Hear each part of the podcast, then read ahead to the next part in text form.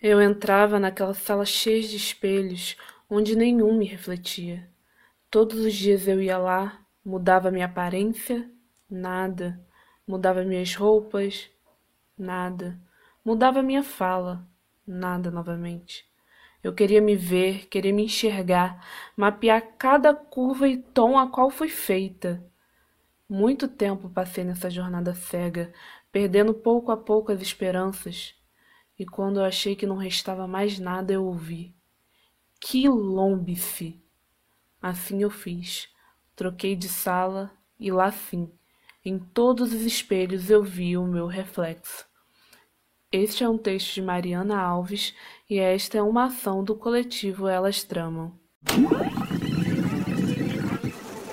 Escute as mãos, escute as mãos.